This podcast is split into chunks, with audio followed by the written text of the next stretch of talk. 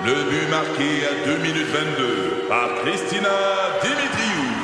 Avec l'aide de Sebastiano Brunet, Lucie Beaulieu, Tarek Malki, Jenny Agostino, Edith Chen, Emmanuel Jean-Pierre. Au hockey, comme en immobilier, pour réussir, ça prend toute une équipe. Et avec vos 5000 courtiers Remax, la force du réseau roule pour vous. Remax est heureuse de s'associer à Martin McGuire et Danny Dubé pour vous présenter le tout nouveau balado Bon Match. C'est 23. Voici la commission Normando-Ferrandaise. Ah, les commissaires. Le budget de la ville de Montréal est en préparation. Écoute. C'est quoi ce grand soupir? Non, mais c'est parce que.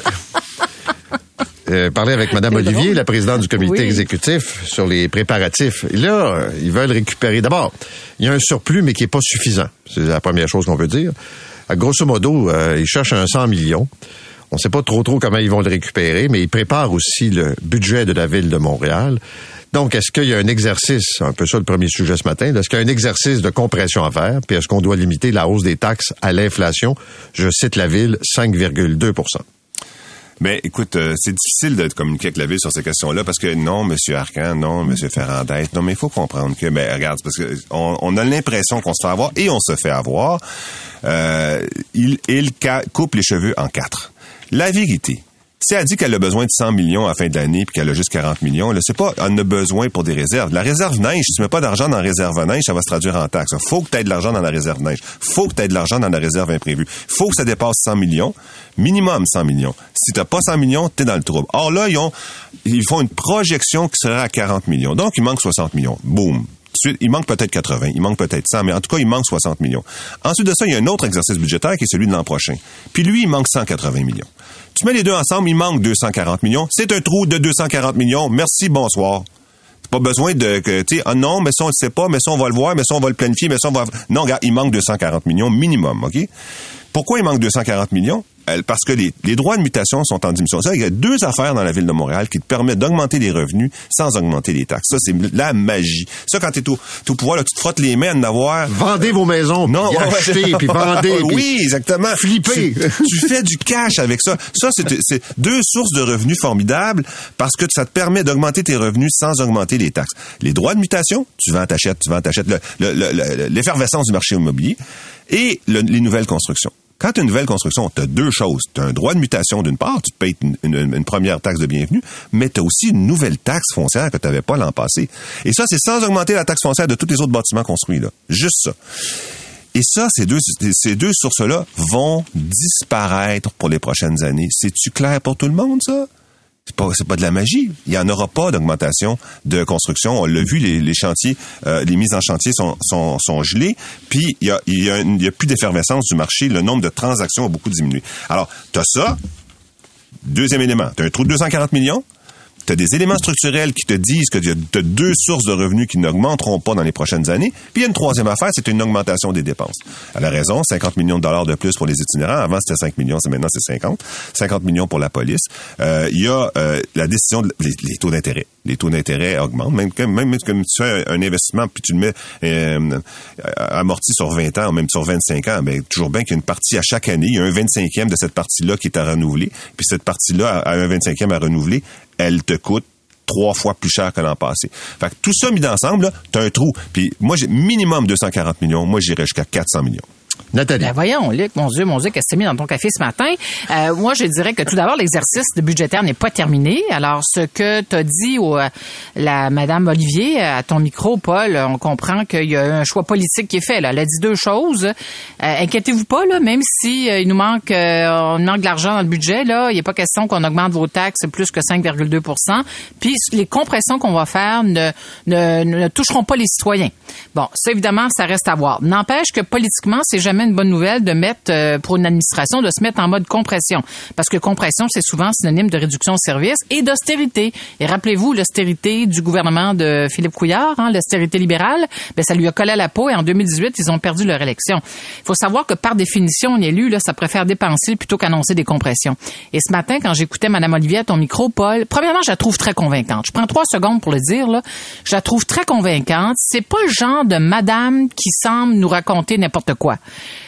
Euh, moi, si j'étais contribuable de Montréal, là, je, puis excusez l'expression un peu, euh, un peu, euh, un peu abrupte, là, mais j'aurais pas l'impression de me faire bullshiter par Madame Olivier. Je trouve qu'elle elle- elle donne leur juste.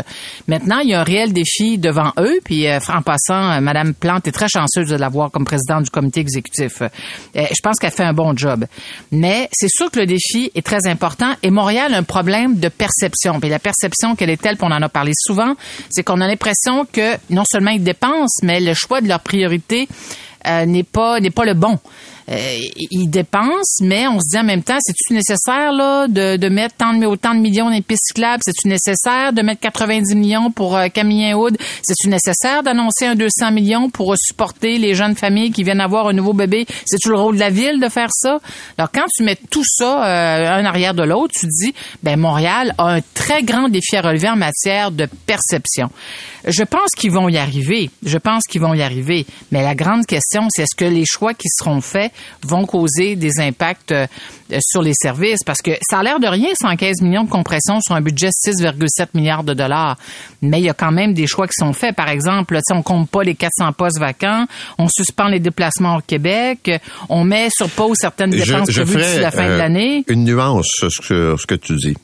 Mm-hmm. Les postes sont pas comblés maintenant. So, ouais, OK. Ils seront probablement comblés plus tard. C'est un exercice comptable.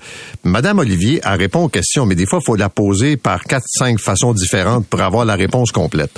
Parce que, tu sais, euh, Ben. ben, c'est parce que, tu sais, les postes, là, puis on les compte pas, OK, mais l'année Mais ce prochaine... t'a dit, ouais, mais ce qu'elle t'a dit, Paul, par exemple, euh, la personne qui est responsable de planifier le développement euh, de la ligne euh, du prolongement de, de la ligne Oui. euh, bleue du métro, ben lui, on va pas, on va s'assurer que les emplois demeurent euh, parce que si on veut que le projet avance, c'est Ouais, ce qu'elle mais- t'a dit ce matin. Parce que moi, juste avant, Luc, je ne crois plus quand un politicien, une politicienne me dit qu'il va couper 100 millions, 200 millions, 500 millions, 1 milliard et que ça ne touche pas les services de la clientèle. Et voilà. Exactement. Et voilà. Si ça touche pas, t'as gaspillé.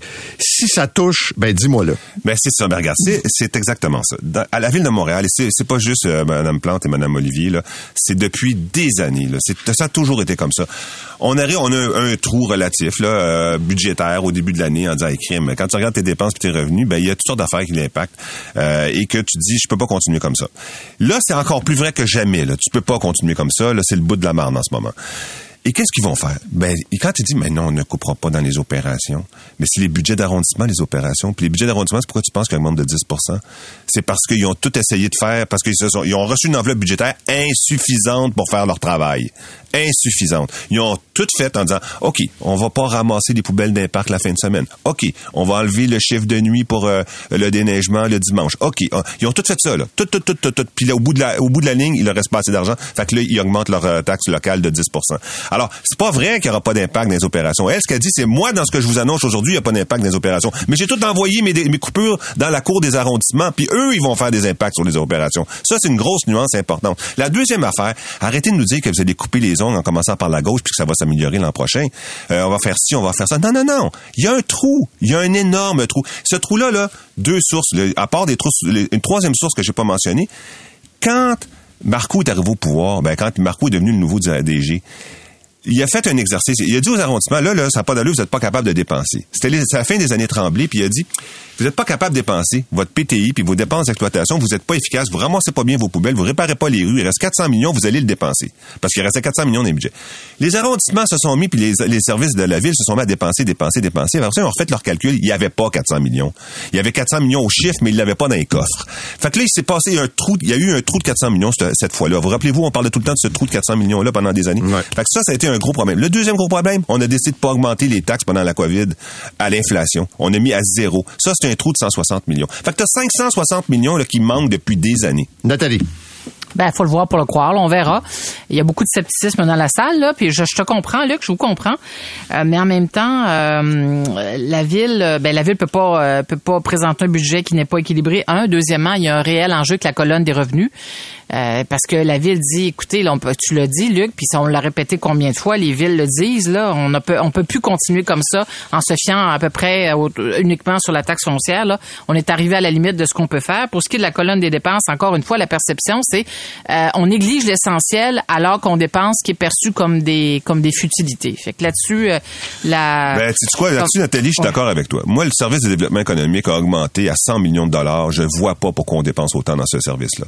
Je comprends pas. On est en plein emploi. Euh, pourquoi tu continues de dépenser? Dans, quand il y avait une époque où Montréal était à la traîne de Toronto, de tout le monde en termes d'emploi, en termes de chômage, en termes de tout, ce n'est plus le cas. As-tu besoin vraiment de continuer de mettre 100 millions? C'est inflationniste. Puis l'autre affaire, développement durable.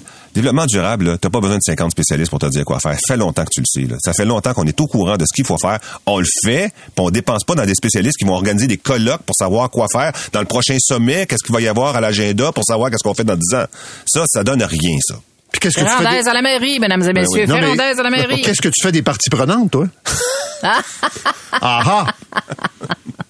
T'oublies les parties prenantes. Les partis prenants. Les forces vives du milieu, les Ben forces là. vives du milieu. OK, on comprend. 9h11, on revient après avec euh, le deuxième sujet. On va parler euh, du virage du Parti libéral du Québec.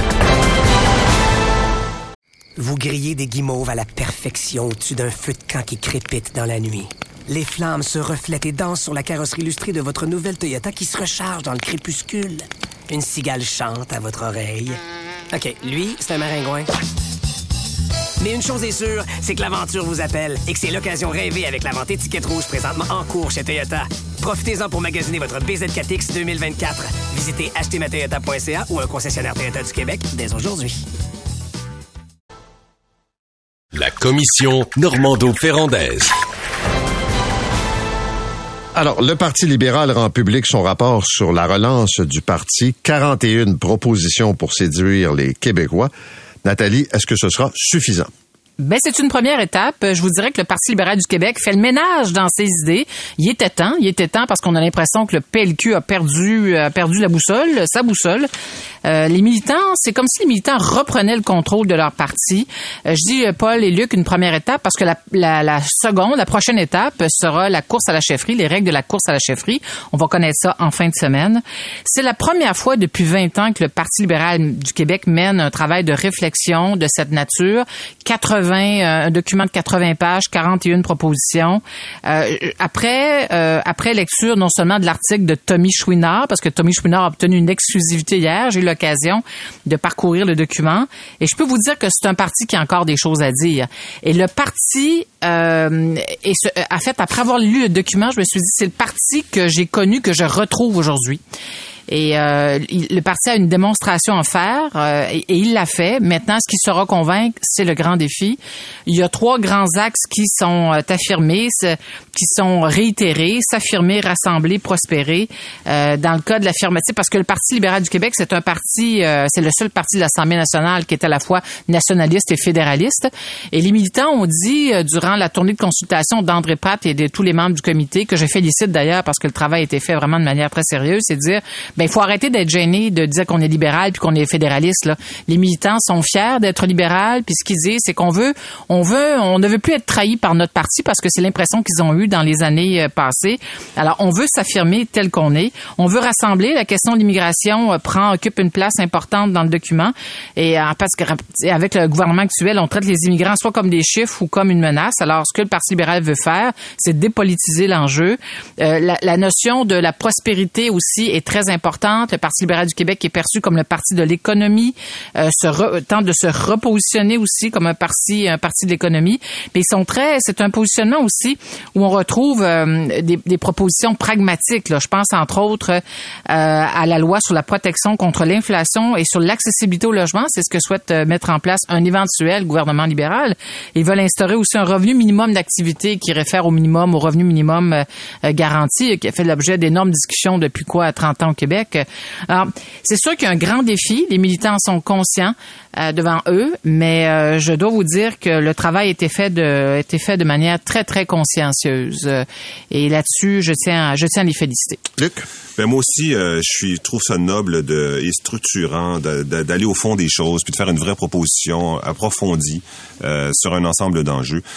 Ceci dit, je pense que c'est une immense occasion ratée. Euh, je trouve que il, il tire à côté de la cible, euh, loin à côté de la cible. L'Occident est à l'aube de plusieurs crises majeures. Euh, la crise du vieillissement de la population, les, les listes d'attente qui n'en finissent plus sur les CHSLD, puis c'est loin d'être réglé. Puis on n'arrive pas à régler non plus avec le, les soins à domicile, on n'arrive pas à avoir suffisamment de personnes pour régler ça. La main d'œuvre, Ouais, manque de main-d'œuvre à peu près dans tous les domaines et ça va continuer comme ça pendant euh, plus d'au moins euh, une décennie. La social-démocratie est à mal. La social-démocratie, a la capacité de l'État de livrer des services qu'elle doit livrer, éducation, santé, euh, vieillissement, euh, DPJ, etc., avec des ressources qui sont embauchées par l'État. Ça, c'est de plus en plus difficile. L'environnement. Euh, y a-t-il quelqu'un qui doute de la crise de l'environnement et des impacts qu'elle a sur la société euh, et, et, sur euh, les infrastructures, sur la logistique, sur les coûts, etc., sur le coût des aliments notamment, l'immigration l'immigration. Donc, et le Québec est plongé dedans jusqu'au cou. Euh, on est aux premières loges et ça c'est malgré les efforts de la CAC parce que moi je félicite les efforts de les, efforts, les efforts de la CAC. Est, est arrivé la CAC en disant on va avoir un médecin pour chaque euh, personne, on va on va mettre euh, on va réduire les listes d'attente pour les opérations, on va réparer les écoles, on va mieux traiter les aînés, on va mettre en place les soins à domicile. Ils ont fait tout ça. Ils l'ont fait. Puis ça marche pas. Ça marche pas parce que les crises sont encore plus grandes que les immenses moyens qu'on a mis euh, pour les régler. Donc, euh, soyons honnêtes, là. Le prochain gouvernement, le gouvernement actuel, va faire face à des immenses défis et une diminution des moyens au moins pendant les deux ou trois prochaines années, en, en termes de milliards de dollars. Fait que là, moi, de savoir si c'est le multiculturalisme ou l'interculturalisme, là, m'en fous. Je m'en fous. Ben, tout d'abord, que... Luc, mais c'est pas un programme politique, là. C'est qui a été qui est confirmé là, ce matin par le Parti libéral du Québec parce qu'ils seront en conférence de presse. Il faut il faut pas je veux dire il y a une nuance importante. C'est un document oui qui propose certaines solutions concrètes comme par exemple sur le marché du travail, on veut défiscaliser les heures supplémentaires, euh, rendre remboursable le crédit d'impôt pour les années qui retournent sur le marché du travail, mais on est loin d'un programme politique. Il n'y a pas de chef encore là au Parti libéral du Québec. Quand il y aura un chef, premièrement, on verra ce qu'il va faire du document. On verra comment il va le recevoir. Deuxièmement, il y a encore c'est pas parfait, là. Je le reconnais. Il y a encore des choses à peaufiner, comme par exemple l'enjeu de la laïcité, euh, euh, selon moi, doit être peaufiné. On parle euh, la place du français. On veut s'attaquer à la façon dont on enseigne le français.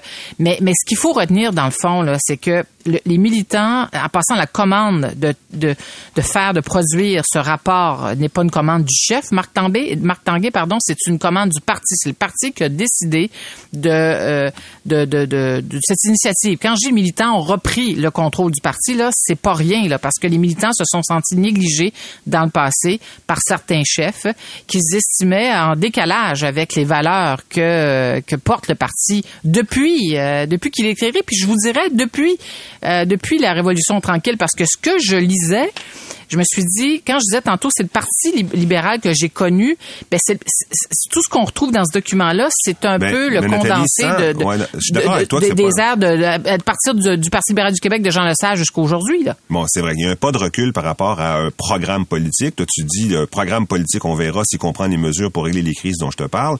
J'entends ça, là, c'est correct. Il y a un pas de recul, puis on veut réfléchir profondément aux choses. D'accord.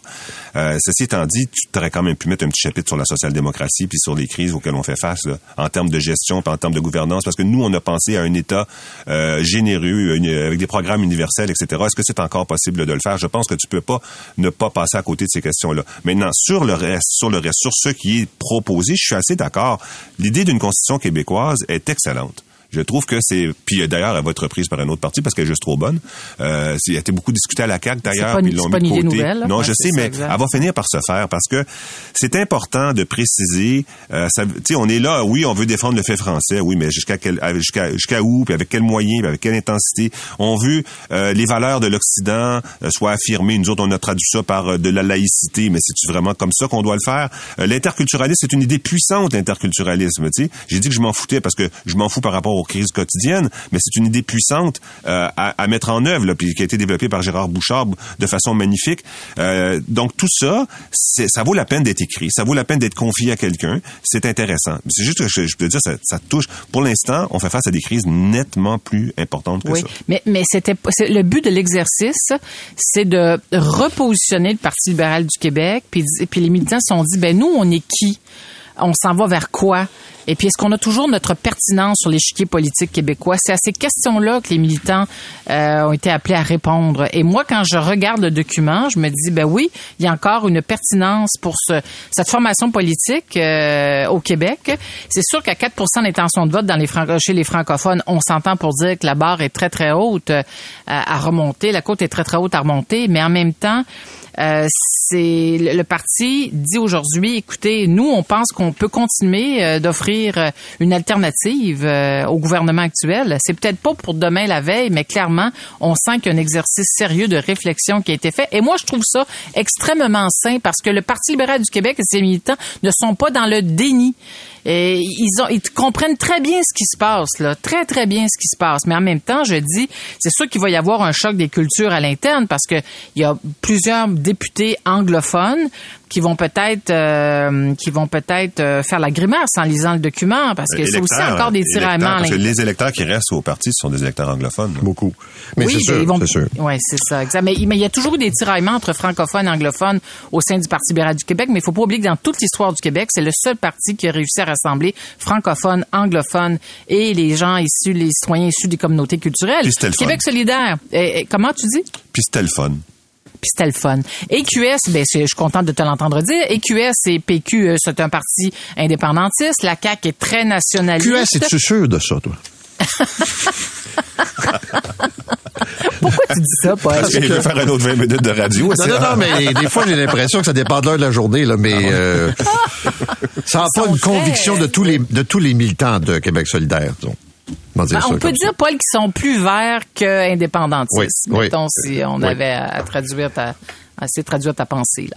ça. Euh, Il serait dans le camp du oui, mais pas sûr qu'il ouvrirait la porte le matin de bonne heure. bon, OK, on va s'arrêter là-dessus. C'est 23. Vous grillez des guimauves à la perfection au-dessus d'un feu de camp qui crépite dans la nuit. Les flammes se reflètent et dansent sur la carrosserie illustrée de votre nouvelle Toyota qui se recharge dans le crépuscule. Une cigale chante à votre oreille. OK, lui, c'est un maringouin. Mais une chose est sûre, c'est que l'aventure vous appelle et que c'est l'occasion rêvée avec la vente étiquette rouge présentement en cours chez Toyota. Profitez-en pour magasiner votre BZ4X 2024. Visitez achetermatoyota.ca ou un concessionnaire Toyota du Québec dès aujourd'hui.